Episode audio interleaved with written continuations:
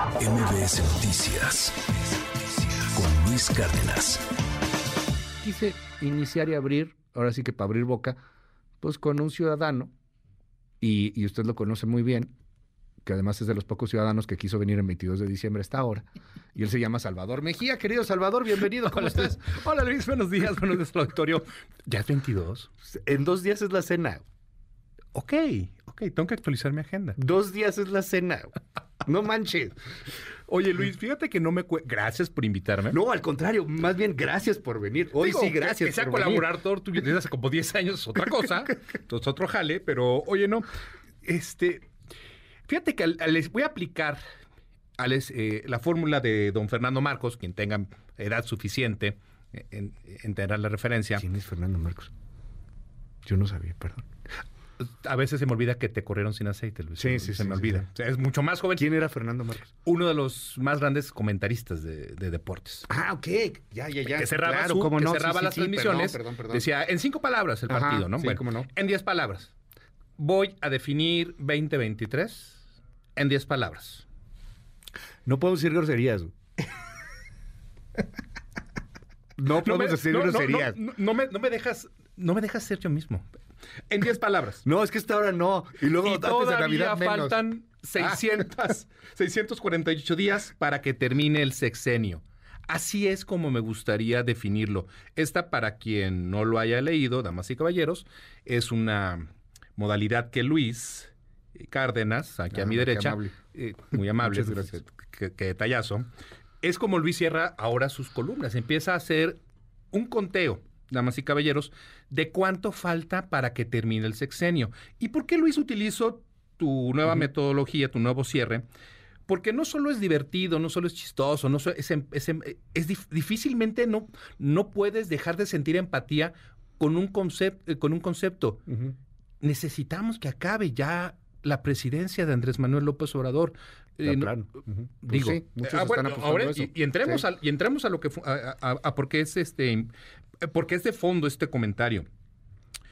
Porque cuando yo volteo a ver lo que cómo está cerrando y tienes razón, cómo está cerrando este año, llego a la conclusión de que ya pasamos, ya, ya pasamos, ya rebasamos esa barrera del, del famoso punto de no retorno.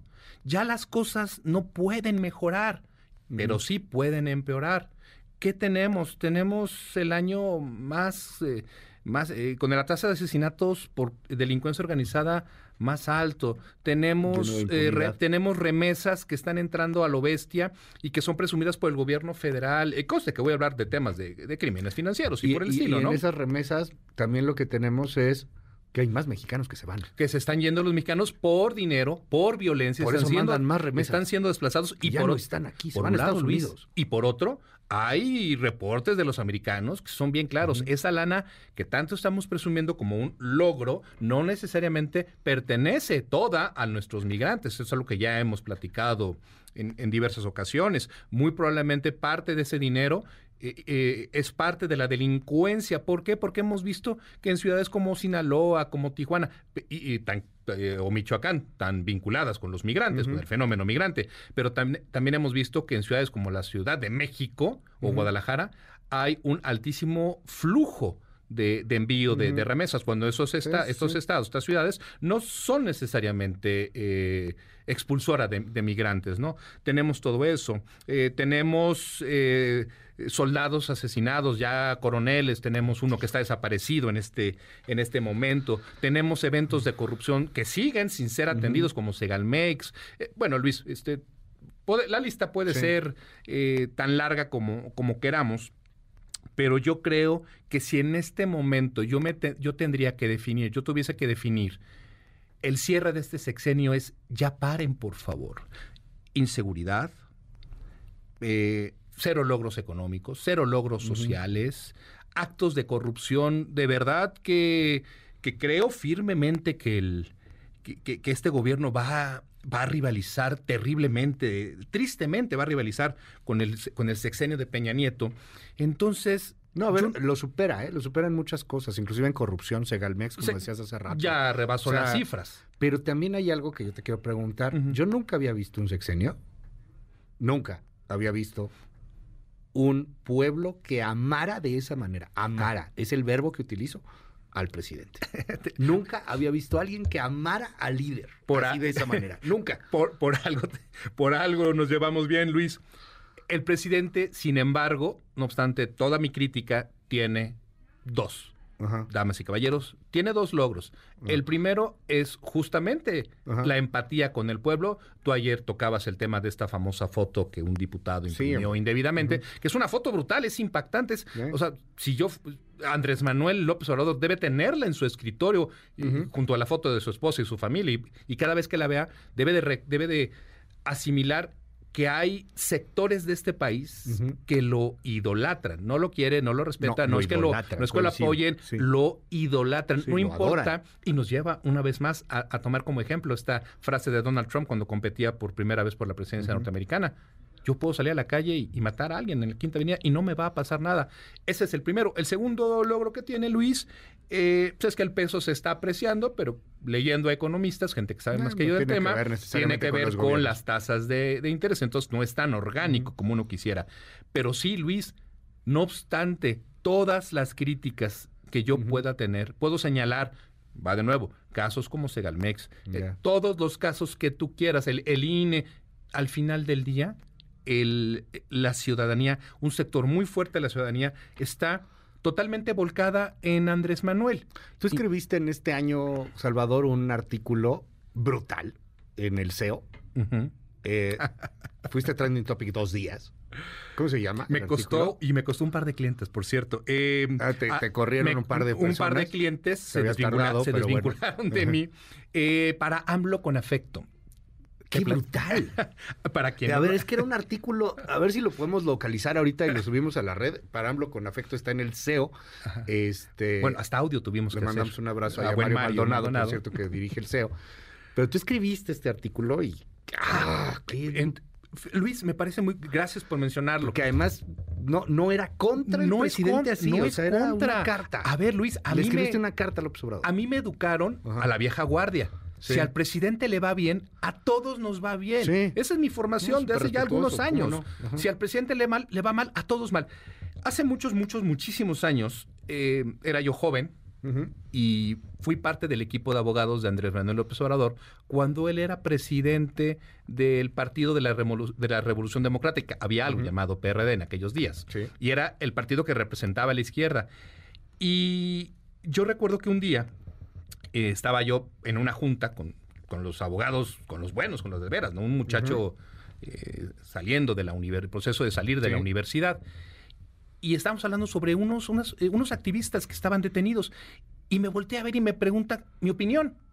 Y en verdad yo pensé que se había equivocado Andrés Manuel, por, pues, yo quién soy para, para dar mi opinión. Y le contesté que era algo que nosotros no podíamos permitir porque era una detención eh, con fines políticos.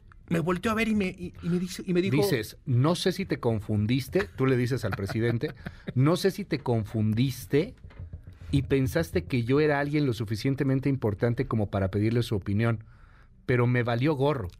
Y tras pasar saliva te contesté algo así como, mi líder, están violando la constitución y eso no lo, no lo podemos permitir.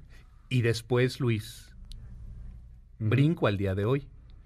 Si bien en aquellos años yo le dije a Andrés Manuel que no podíamos permitir que esos activistas estuvieran en la cárcel porque las autoridades habían violado la constitución, estaban violando sus garantías constitucionales, le dije lo mismo. Hoy por hoy tú estás violando la constitución de manera sistemática. Y te lo digo ahora, no puedo permitir que hagas eso. Y no lo puedo permitir porque va en contra de lo que yo considero como algo básico, elemental. Si no respetamos la constitución, no nos queda absolutamente nada. Porque lo que veo, Luis, es que el presidente, eh, por un error de las matemáticas eh, electorales, eh, logró llegar al poder con una superioridad, co- con, un poder como nunca antes visto. La gente, y no sé si esto lo has visto, Luis, con... eh, bueno, claro que lo has visto, ¿cómo no lo vas a ver? En redes sociales, en Twitter sobre todo, hay muchas personalidades que se la pasan regañando a quienes votaron por Andrés Manuel. Sí, sí, sí. Y eso es, es frustrante. Tú votaste por Andrés Manuel. ¿Quieres que lo diga al aire, Luis Sí, Cárdenas? tú votaste por Andrés Manuel. Yo voté por Andrés Manuel. ¿Tú López votaste por. Andrés Manuel López? Sí, Ahora pregúnteme por qué voté. ¿Por qué votaste por Andrés Manuel López Obrador? Eh, ¿Podrían revisar si mi coche hay una bomba antes de, Sí, no, no, antes de dejar las instalaciones? No, porque te están ahí. Este, con es que, a ver, con ese con Ciro basta, tamaño eh, de división, ¿Por está cañón. ¿Por qué voté por. Andrés Manuel? Bien sencillo. Ricardo Anaya, yo estaba en contra de cómo venía, cómo había secuestrado a, a su partido. Ajá. No tengo partido, soy de izquierda. Sí. Luego ve, luego este mi querido Pepe Mit, por Dios, Pepe, y se lo dije aquí en, en Sí, esta sí, cabina sí. un día se lo dije, tú vas a ser el candidato cuando todavía no estaba definido. Sí, claro. Pero perdóname, si algo no voy a hacer es votar por el PRI. Y me quedaba claro, Luis, Luis, además, pues no enganchaba con nadie, Oh, perdón. perdón. Gran Eh, candidato, a lo mejor, gran presidente. pero lo haber sido, decía, pero que Pudo candidato, haber sido un gran pues, que te pero daba. pues nomás no daba. Ajá. Pero ahí te va, Luis. En todos los cuartos de guerra a los cuales yo entré con mis clientes, la discusión no era si Andrés Manuel López Obrador ganaba o no la presidencia. La discusión era cómo la empresa se iba a adaptar a los nuevos tiempos. Era un hecho que ganaba hasta por cuánto iba a ganar. Claro. Con lo que nunca contamos fue el voto casi, cuasi corporativo tipo Fidel Velázquez para, para Morena. Ahí, bueno, y obviamente, eso sí, ya, ya que me hiciste decir que sí voté por Andrés Manuel, ahora te digo, no voté por un solo diputado senador de, de Morena. Sí, Al contrario, hice un voto inteligente. Pero a ver, esto que pasa hoy era algo común, por Dios, fue 2018. Ujú. Y estaba in votar por López Obrador. Exactamente. O sea, hoy a la gente le da, en, en una, en una clase media, la gente dice, se siente traicionada, se siente Muy- marginada, se siente derecho. echada para atrás, se siente eh, pues señalada. Pero también hay que decirlo, hay otra parte de la gente, la gente más marginada, la Más gente radicalizada. más radicalizada, que siente que está muy bien lo que está pasando y que no quiere justicia, quiere Venganza. venganza. Quieren, y quieren cobrarse contra, sí, o agravios, no contra quien se hizo, quieren- a ver quién se la paga. o quieren acceso a los recursos públicos. También vamos a también tema. vamos a decirlo. Se nos va a acabar casi el tiempo, A ver, pero entonces- a ver, ¿qué ves a 2023, Salvador? Porque esto no, el López Obradorismo no se acaba en 2024. No, el próximo sexenio sigue siendo de Morena. Y va Yo de nuevo. sí, Y ajá. quien piense lo con- y quien diga que va a ganar el PAN, la alianza, Sí. híjole, regrésese a váyase a tomar unas clases de prospectiva política. Va a ganar. A ver.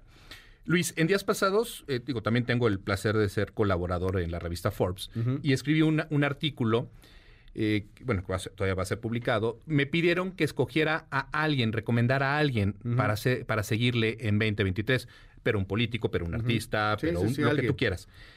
Y, y yo tenía muchísimos nombres en la cabeza, Luis. Me, me decanté por el nombre de una periodista. A ver. Le dije, síganla, Ujú. Lane Ramírez, que estuvo Claro. ayer contigo. Ajá, sí. ¿Y por qué me decidí por ella, Luis? Por las mismas razones eh, que he vertido contigo durante no, pocos, no, no pocas colaboraciones.